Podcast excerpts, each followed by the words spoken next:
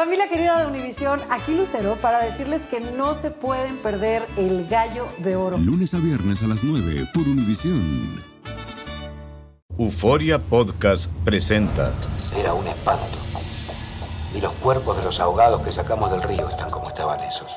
En otoño de 1989, en Argentina, un juez junto a su equipo debió enfrentarse al caso más siniestro de toda su carrera el misterio de las primas. Escucha la primera temporada de Crímenes Paranormales en la aplicación de Euforia o en tu plataforma favorita. Hola, soy Jorge Ramos y a continuación escucharás el podcast del Noticiero Univisión. El programa de noticias de mayor impacto en la comunidad hispana de Estados Unidos. Muy buenas tardes, gracias por estar con nosotros. Ron DeSantis lanzó hoy su campaña a la candidatura presidencial republicana y de inmediato se convirtió en el principal retador del expresidente Donald Trump. DeSantis anunció su intención de manera formal en una conversación en Twitter con el empresario Elon Musk, dueño de esa plataforma. Ambos platicaron en un hotel de Miami donde DeSantis también planeaba reunirse con donantes republicanos. Vamos en directo con Lourdes del Río. Lourdes, adelante. Saludos. Bueno, terminaron las especulaciones. Ya, como tú bien señalas, Ron DeSantis ha anunciado públicamente que se va a convertir en el contrincante no solo de Donald Trump, sino de todos los que están nominados como precandidatos a la poltrona del Partido Republicano. Lo interesante es que lo hizo, como tú bien señalas, a través de Twitter, pero también hizo un video a través de esa plataforma haciendo el anuncio. Vamos a escucharlo. I'm Ron DeSantis, and I'm running for president to lead our great American comeback.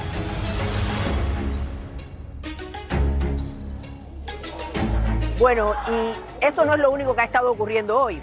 Sabemos que hay muchos planes a futuro, pero ahora nos encontramos justo en el lugar donde, digamos, el epicentro de todo este anuncio, el lugar donde él se encuentra, desde donde ha hecho sus señalamientos. Y detrás de mí ustedes pueden ver que hay protestas. Es muy interesante porque hay diferentes protestas. Hay una que es la más grande, esa que estamos viendo detrás de nosotros, de personas que están en contra de todas las leyes que él ha estado haciendo últimamente de corte conservador. Algunos consideran que demasiado a la derecha, por ejemplo, en contra de la comunidad LGBTQ, que está representada aquí, de los inmigrantes, del aborto. Entonces esas personas son el grupo más grande. También hubo hace un rato un grupo más pequeño, que eran de los que llaman eh, afroamericanos con Trump, que estaban aquí para dejarle saber a Donald Trump que ellos lo siguen apoyando.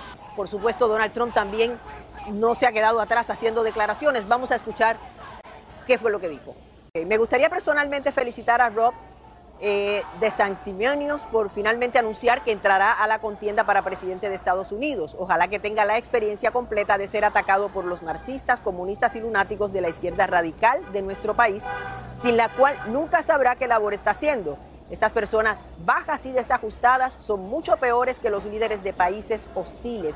Debe ser ampliamente derrotado para hacer a Estados Unidos grande otra vez. Estas fueron las expresiones por escrito del presidente, expresidente Donald Trump. Por supuesto que esto va a ser una contienda que aunque hay varios candidatos, se espera que se concentre entre ellos dos. Ahora mismo Trump supera a todos por un margen altísimo, incluso al propio DeSantis. Pero hay quienes dicen que ahora que ya él verdaderamente va a presentar su campaña y va a ser capaz de defenderse de los ataques tan virulentos que le ha hecho el presidente, el expresidente Donald Trump, pues que las cosas podrían cambiar. Él tiene la edad, tiene 44 años y el presidente, el expresidente Donald Trump tiene 76. Eso también podría jugar como parte de todo este andamiaje político. Regreso con ustedes, regreso contigo, León.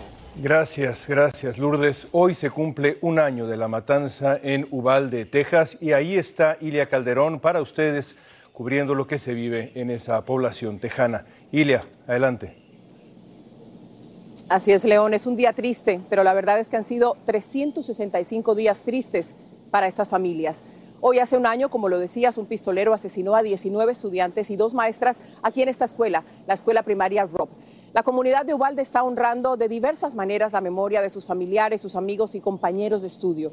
El presidente Biden se sumó a la recordación desde la capital. Tenemos una amplia cobertura sobre el primer aniversario de esta tragedia y vamos a comenzar con Marlene Guzmán, que está en uno de los sitios donde se están reuniendo las familias. Adelante, Marlene, cuéntanos qué está pasando en este momento. Ilia, que tú que también te encuentras aquí en Ubalde, no me dejarás mentir que ha sido un día de muchas emociones y más que nunca hoy se siente la presencia de las 21 víctimas. Y es que cada una de sus familias los están recordando de una manera muy especial. Aquí atrás mío en el centro cívico se están congregando las familias de una manera privada y también íntima. Tendrán una comida, pero lo más importante es que todos están unidos en un día sumamente doloroso para ellos. Y también sabemos que este momento hay una vigilia en memoria de todas las víctimas, de las 21 víctimas de esta masacre que se está llevando a cabo. Esto es abierto a toda la comunidad por parte de centros religiosos de aquí de Ubalde, pero también en el Capitolio. Aquí en Texas se guardó silencio por un minuto en honor a las víctimas, además de que pusieron todas las, eh, las banderas a media hasta este día, por supuesto, para honrar la memoria de estos niños y de estas dos maestras. Asimismo, no dejan de llegar las personas a la plaza a dejar flores, globos, a poner veladoras y ahí precisamente es donde se concentra todo el dolor, todo ese duelo que se está viviendo este día, ahí en la plaza, donde las personas se solidarizan con las familias y con toda esta comunidad de Uvalde, de Texas y de todo el país. Pero también este día tuvieron la liberación de mariposas en una de las iglesias, sonaron las campanas, todo en honor a estos pequeñitos, estas dos maestras, y asimismo también se realizó una misa esta mañana en la iglesia del Sagrado Corazón, donde se dieron abrazos, abrazos muy necesarios en este día. Y también precisamente el maestro Arnulfo Reyes, el único sobreviviente del Salón 111 de ese día, él se mantuvo parado frente a la plaza por 77 minutos, exactamente el tiempo que estuvieron estos niños en una agonía total. Él también estaba ahí, las dos maestras, ese tiempo que tardaron las autoridades para entrar a neutralizar al tirador. Y más emotivo fue el mariachi que llegó este día también a la plaza, con familiares presentes, cantaron Amor Eterno, hubo llantos, hubo abrazos, Realmente fue muy emotivo este momento con los mariachis. Y ya por último queremos hablar que también el presidente de los Estados Unidos, eh, con 21 velas que prendieron en honor a cada uno de los niños, también él en su discurso de este día dijo que tienen que hacer algo contra el control de armas, que ya se tiene que hacer algo para poder parar la violencia con armas que sabemos después de esta eh, masacre ha sido indiscriminadamente por todos lados todo el tiempo. Regreso contigo, Ilia. Vamos a mantenernos aquí al tanto. Muchas gracias, Marlene. Tú lo decías, el día se ha llevado a cabo, se ha desarrollado con mucha solemnidad. En medio de esta tragedia también hubo historias increíbles de supervivencia y una de esas historias es de la pequeña Maya Zamora, de 10 años. Ella recibió varios impactos de bala y hoy se recupera con la ayuda de los médicos y por supuesto rodeada del amor de su familia. Lidia Terrazas nos cuenta su historia. Maya Zamora es considerada la última sobreviviente de la masacre en Ubalde. Una de las 142 rondas de disparos que ese 24 de mayo retumbaron en la primaria Rob la alcanzaron. En total, siete balas impactaron su pecho, un brazo y ambas manos. Maya llegó en estado crítico al hospital y ahí permaneció durante 66 días. Y después de múltiples cirugías y terapias de recuperación, ocurrió el milagro que tanto esperaban sus seres queridos. La pequeña de 10 años fue dada de alta del hospital escuchando los aplausos de quienes la ayudaron a vencer la muerte. A un año de la masacre, Maya sigue luchando con las imágenes que permanecen en su memoria. Las secuelas también son físicas, ya que aún tiene fragmentos de bala en sus brazos y en su pecho, y una de sus manos tuvo que ser reconstruida. Esta familia fue una de pocas que decidieron mudarse de la ciudad de Ubalde casi inmediatamente después del 24 de mayo, pero a pesar de la lejanía, el dolor sigue presente. ¿Me pueden hablar un poquito sobre cómo se enteraron que ella estaba herida ese día?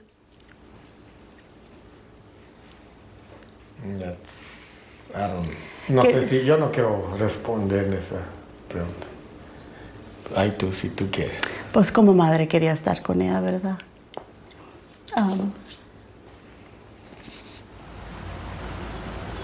Ahora viven en la ciudad de San Antonio, donde siguen luchando juntos para salir adelante.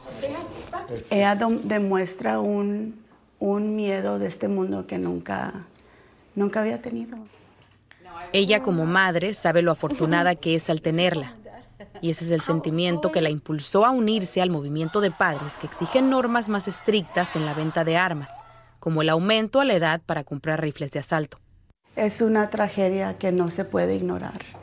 Y ah, todavía está están pasando tragedias como estas.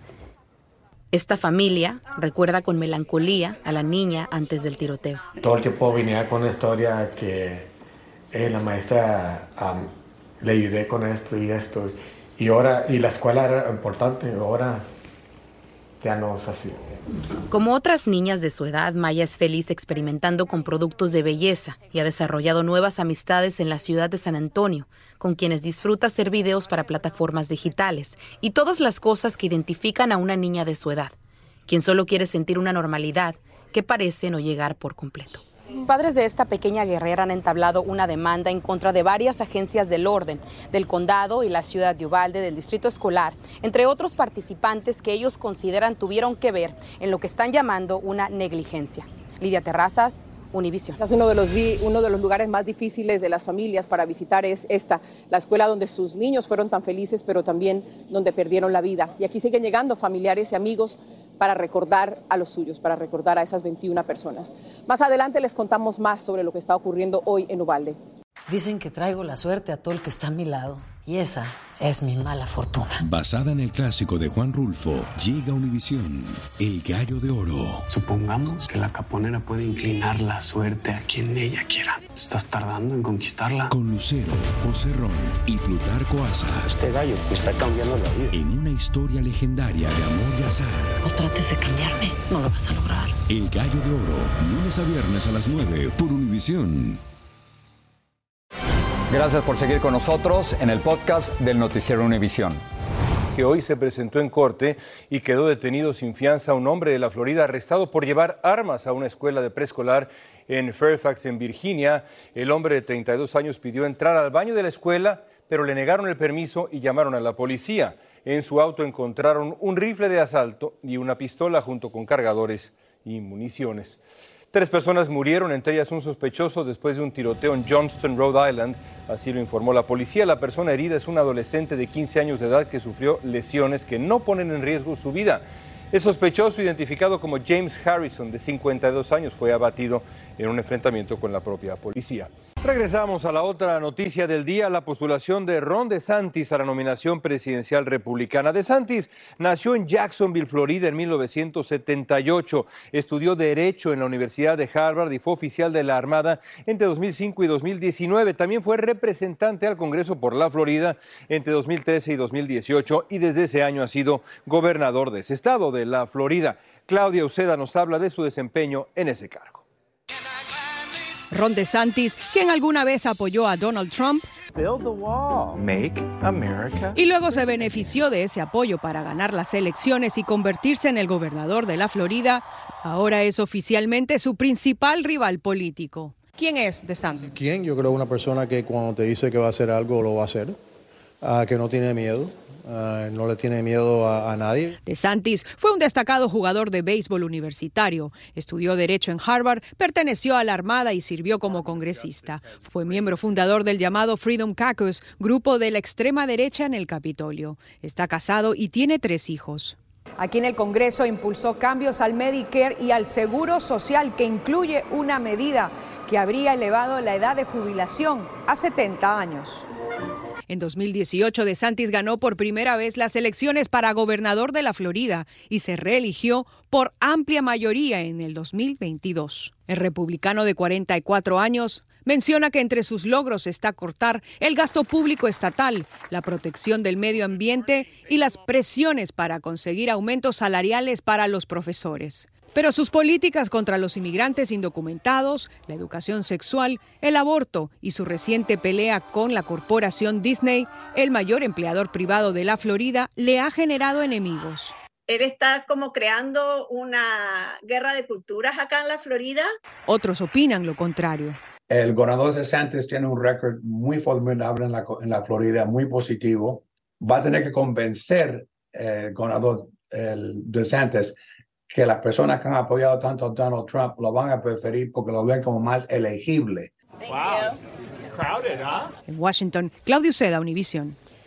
La cadena de tiendas Target retiró artículos de la llamada colección del orgullo tras recibir amenazas. La compañía dice que algunos de sus empleados están preocupados por su seguridad y por su bienestar. La declaración no enumera los artículos, pero los mensajes en las redes sociales sugieren eh, polémica por los trajes de baño talk friendly de Target que ayudan a las mujeres transexuales a ocultar los genitales masculinos. Tina Turner, la reina del rock and roll, murió hoy a los 83 años de edad en su residencia cerca de Zurich, en Suiza.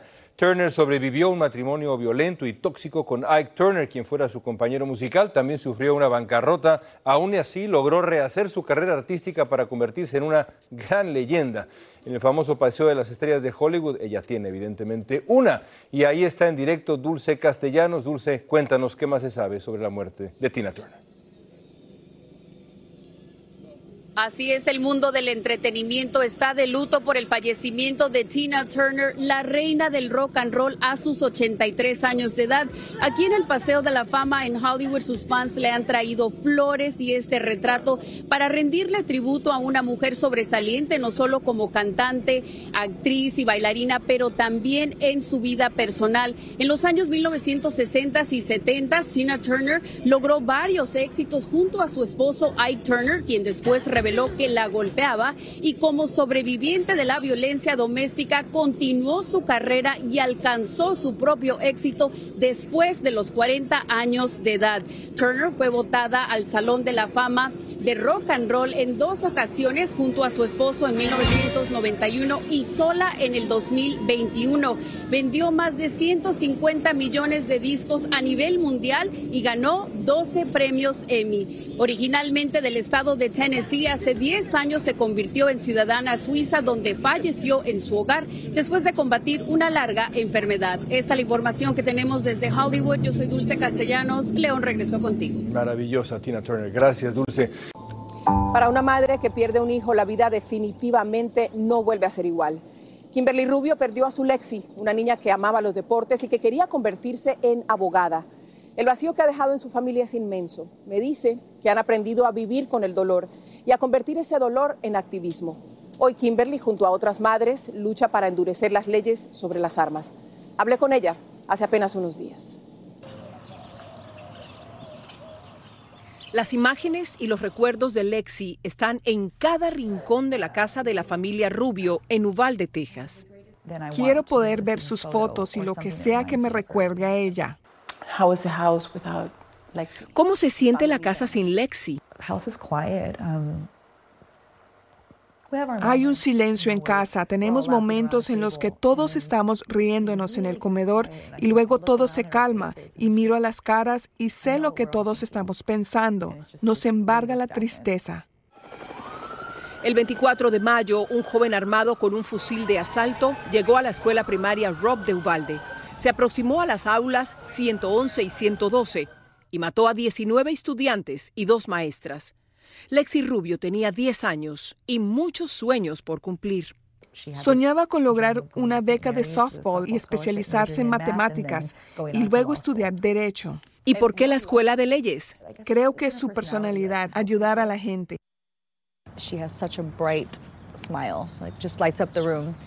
Kimberly habla de Lexi en presente, quizás porque para una madre, aunque un hijo no esté físicamente, nunca se va del todo de su vida. Hemos llegado a aceptar que debemos vivir en un constante estado de infelicidad. ¿Qué te motiva a levantarte y seguir adelante en días como hoy? Nadie va a olvidar a Lexi, nadie la va a olvidar. Asegurarse de que nadie se olvide de Lexi y luchar para que otras familias no vivan la misma tragedia. I expressed confusion then, and I'm perplexed now. Did you think we would go home? You have decided to turn your pain into activism. Convertiste tu dolor en activismo. ¿Cuál es tu objetivo con la fundación Lives Robbed, Vidas Robadas? Creo que con vidas robadas honramos a nuestros hijos con acción. No solo es hacer cambios, sino asegurarnos de que esos cambios estén vinculados a nuestros hijos, para que sean recordados por algo más que esta tragedia. El objetivo final es la prohibición total de las armas de asalto.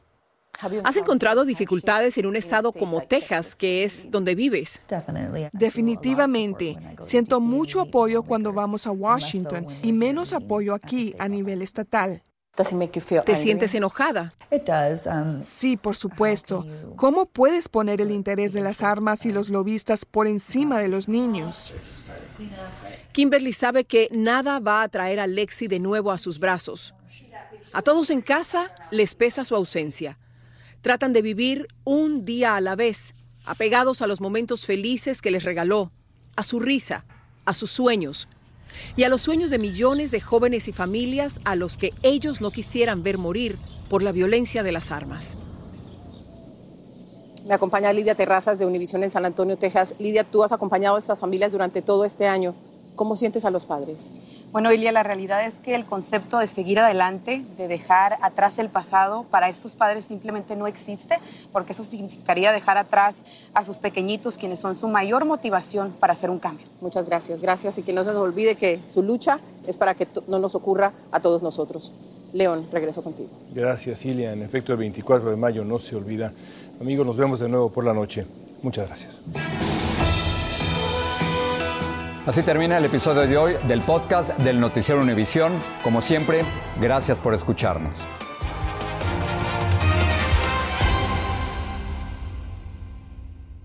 El escándalo alrededor de Gloria Trevi es cada día más grande y parece no tener fin.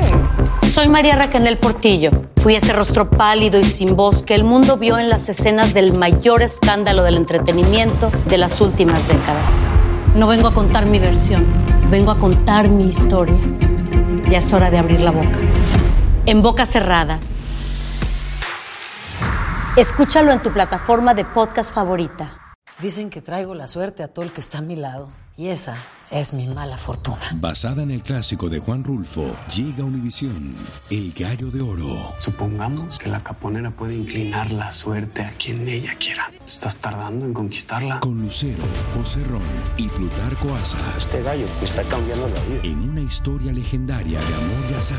No trates de cambiarme, no lo vas a lograr. El Gallo de Oro, lunes a viernes a las 9 por Univisión.